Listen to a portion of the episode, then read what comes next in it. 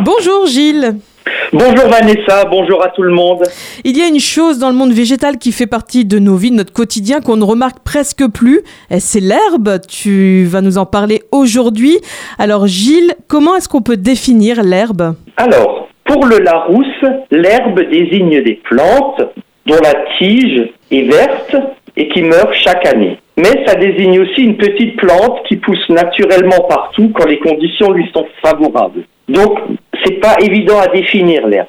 Intuitivement, on retire déjà les arbres de la notion d'herbe. Donc l'herbe n'a pas de définition botanique précise, mais dans cette chronique, on désignera de façon plus spécifique par herbe les plantes comme les graminées qui constituent les herbages, les prairies et les pelouses. Donc l'herbe, essentiellement les graminées, est à la base de formations végétales caractéristiques qui occupent quand même d'importantes surfaces de la planète. Que ce soit les herbes hautes, comme, comme dans les savanes des régions tropicales, les herbes basses, comme dans la pampa d'Argentine, plus près de chez nous les prairies permanentes ou artificielles, ainsi que les herbes rases, comme les toundras, les pelouses des montagnes ou tout simplement le gazon des pelouses. Et est-ce que l'herbe a toujours existé? Est-ce que l'herbe est à l'origine de l'humanité? Alors, dans la théorie de l'East Side Story, popularisée par le regretté paléontologue Yves Coppens, qui nous a quittés il n'y a pas longtemps, donc c'est aussi un petit clin d'œil à ce très grand scientifique.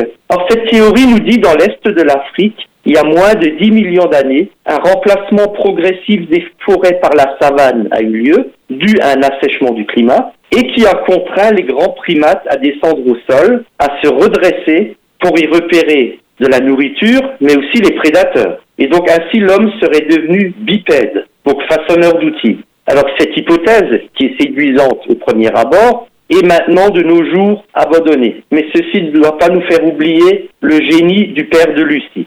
Mais néanmoins, comme tu l'as dit, les graminées ont joué un rôle important dans l'histoire de l'homme. Et que peux-tu nous dire sur l'origine des sociétés? Alors on va se transporter au Proche-Orient, dans la région de l'Irak de l'Iran. Donc vers 12 500 ans avant Jésus-Christ, des communautés commencent à se regrouper en villages et à récolter des graminées sauvages. C'est le début de la sédentarisation. Vers le 9e millénaire, les villageois récoltent les graines et les sèment. Donc des millénaires avant l'invention du tracteur, l'agriculture était née.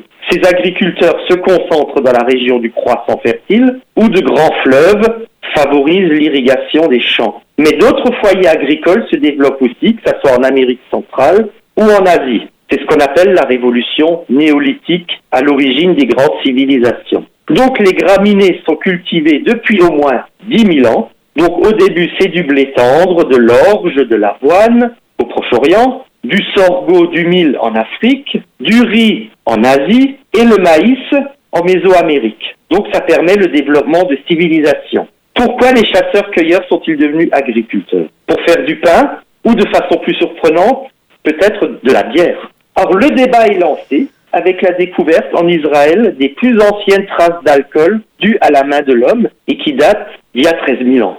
Donc cette découverte suscite quand même beaucoup de questions et notamment celle de savoir si le besoin rituel en bière n'aurait pas été à la source du besoin d'une agriculture sédentaire, ce qui changerait énormément notre vision de la naissance de nos civilisations modernes. Bon, bien évidemment, les origines du passage de chasseurs-cueilleurs à agriculteurs sont loin d'être complètement élucidées, mais il est certain que les graminées, donc l'herbe, ont joué un rôle essentiel. Et aujourd'hui encore, c'est aussi important de renouer avec l'herbe. Moi, il y a une chose en été que j'aime beaucoup, par exemple, c'est marcher pieds nus dans l'herbe. Absolument. Le verre aurait une vertu apaisante et surtout permet de lutter contre les îlots de chaleur urbains qui est dramatiquement d'actualité cet été. Donc avoir les balcons et les toits de nos immeubles, les trottoirs de nos villes, les citadins d'aujourd'hui tentent d'en tirer des leçons. Donc la verdure commence à reprendre ses droits, aussi pour répondre peut-être à un désir de retrouver des émotions perdues.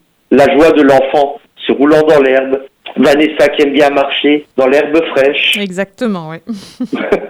L'odeur du foin coupé aussi. Donc en fait, l'homme ne peut pas se passer du végétal. Donc après avoir contribué à sa naissance, l'herbe est peut-être ce qui sauvera l'homme. Merci beaucoup euh, Gilles pour cette chronique qu'on peut retrouver évidemment sur notre site radiomélodie.com et je te dis à la semaine prochaine. Avec plaisir.